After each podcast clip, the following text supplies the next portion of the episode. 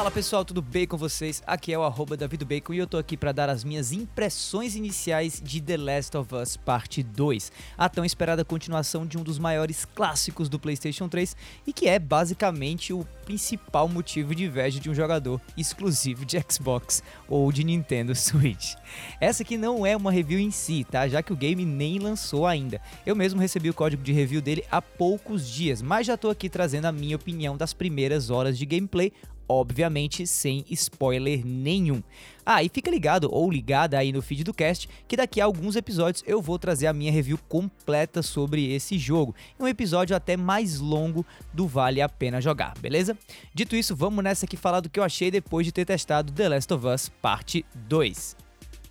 Olha, como o jogo ainda nem saiu, o meu foco aqui não vai ser a história em si, tá? Até para evitar o risco de contar alguma coisa que eu não devia para você.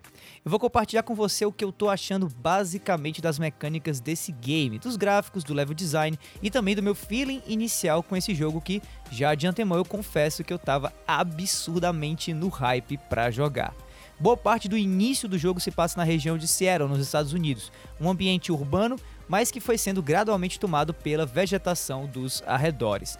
Nessa continuação, o protagonismo do game é transferido para Ellie, que está maior, já que o game se passa 4 anos depois do primeiro The Last of Us eu pude controlar a Ellie por entre árvores e riachos, assim como também por entre prédios abandonados ou túneis do subterrâneo. Foram poucas horas de jogo, tá? Mas eu já posso dizer aqui seguramente para você que a criatividade não é algo que falte à equipe da Naughty Dog, a responsável pelo game, para criar ambientes diferentes e incrivelmente bem detalhados. É tudo tão lindo, tudo tão vivo que às vezes distrai até um pouco, especialmente em momentos em que a preocupação deveria ser mais em achar os mercenários que estão tentando me caçar e menos em observar os raios de luz que passam por entre as folhas de uma árvore.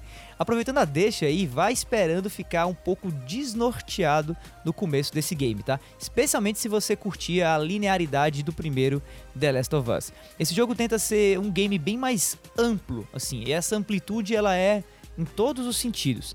Com isso, os cenários são enormes também, são bem amplos, né?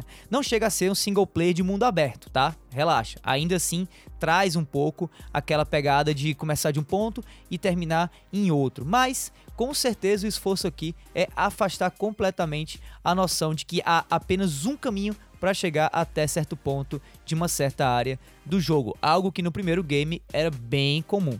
Mas na real, esse lance de ficar perdido assim e tal é mais questão de costume. Já no fim mesmo dessa sessão de jogatina aí que eu tive com o game para escrever e gravar para você essa preview, eu já conseguia me nortear bem melhor e já comecei a sentir até um pouco mais de confiança também em me encontrar e também em encontrar os meus oponentes para acabar com a raça deles. Falando nisso, eu já digo logo aqui de cara que as mecânicas de combate aqui estão muito boas, tá? Muito boas mesmo.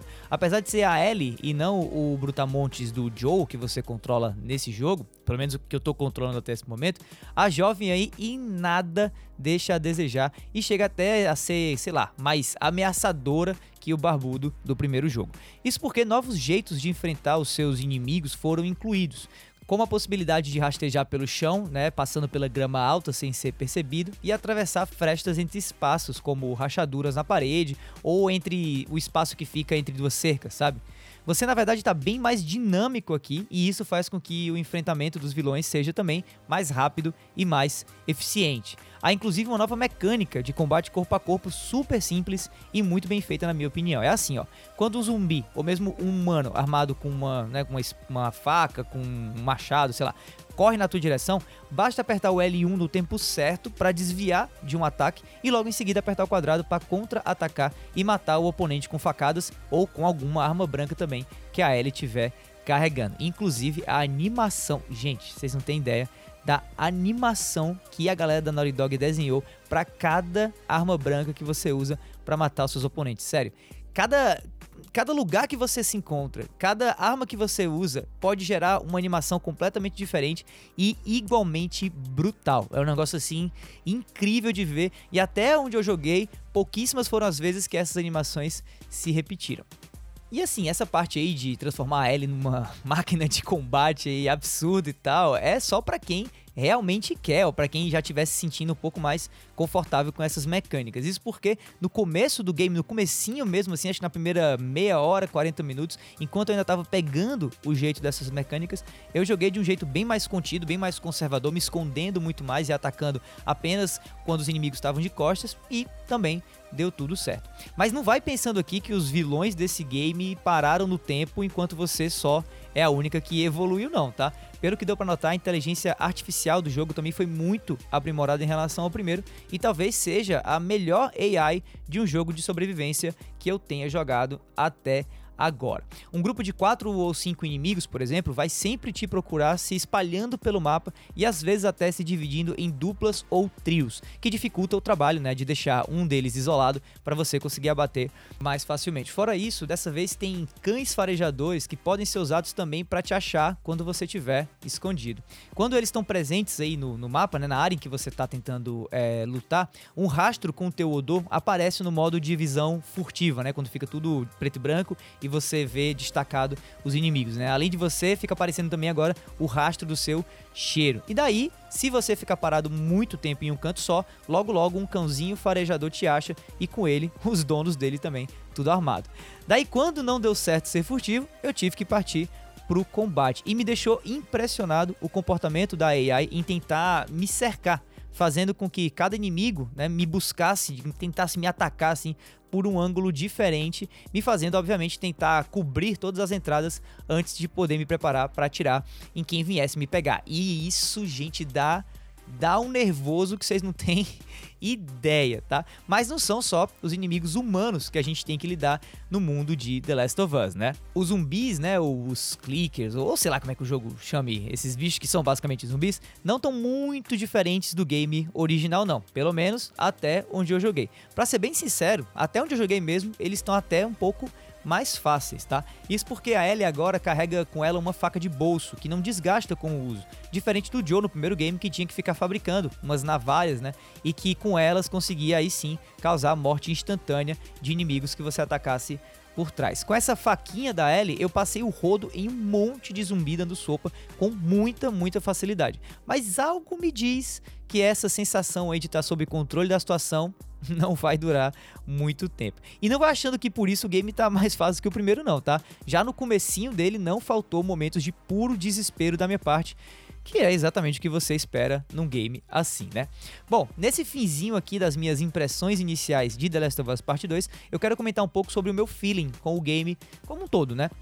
De novo, sem dar spoiler, eu tô muito satisfeito com o que eu vi até agora da história, mas também um pouco preocupado de como o game vai se seguir até o final. Isso porque em vários momentos eu senti que estava jogando uma continuação direta de The Last of Us e em outros parecia outro jogo.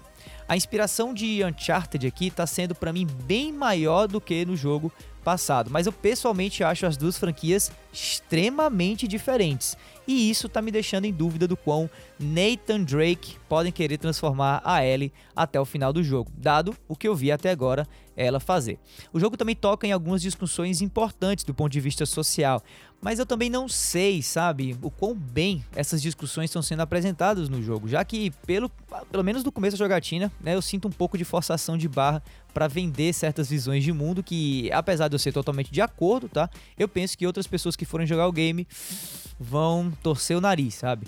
É, The Last of Us original, na minha opinião, foi brilhante por balancear a brutalidade de um mundo pós-apocalíptico com a inocência e a ingenuidade de uma história de amadurecimento da relação entre um pai adotivo e a sua filha. E o próprio DLC, o Left Behind, também explorou um lado da vida pessoal da Ellie super interessante, que inclusive construiu a Ellie como essa personagem é, homossexual no jogo que a gente está jogando agora, mas que foi feito de uma maneira é, que pare não parecia ser uma, uma uma bandeira que o jogo estava querendo levantar. Já nesse, a gente nota um pouco mais de consciência dos desenvolvedores da Naughty Dog em trazer um pouco essas questões de uma maneira mais explícita. E eu não sei até que ponto isso pode ser algo que vá distrair mais do que engrandecer a história, tá? Eu não vi muito do tal do equilíbrio, na real, do primeiro jogo nesse segundo até o momento. Eu tô sentindo mais vibes assim de The Walking Dead do que de, do próprio The Last of Us original, apesar do Joe e da Ellie estarem presentes aqui também. Mas Mas como eu disse, eu ainda tô muito no começo e pode ser que realmente o jogo evolua de um jeito que me faça pensar diferente a respeito dele da metade pro fim. É esperar e jogar para poder analisar. Bom, pessoal, esse foi mais um episódio do Vale a Pena Jogar. Se você ouviu até aqui, olha, muitíssimo obrigado. Se você gostou desse episódio, mais curtinho e tal, fica ligado também nos episódios semanais que saem toda sexta-feira e que trazem a review completa de um game que eu acabei de zerar. Lembrando que logo logo a gente vai ter a review completa de The Last of Us Parte 2. Essa aqui foi só uma provinha, já que eu joguei pouco do jogo até agora. Mas aproveita aí para assinar logo o feed e ficar ligado quando esse próximo episódio com a review completa de The Last of Us sair. Provavelmente na sexta-feira da semana que vem, se você estiver ouvindo esse episódio no dia do lançamento dele, dia 7 de junho, beleza? Aproveita também para passar nas minhas redes sociais no arroba Bacon e deixar o teu salve ou a tua opinião sobre o jogo que eu acabei de falar aqui, beleza? No mais é isso, meu nome é Davi, eu vou ficando por aqui e a gente se vê por aí. Falou!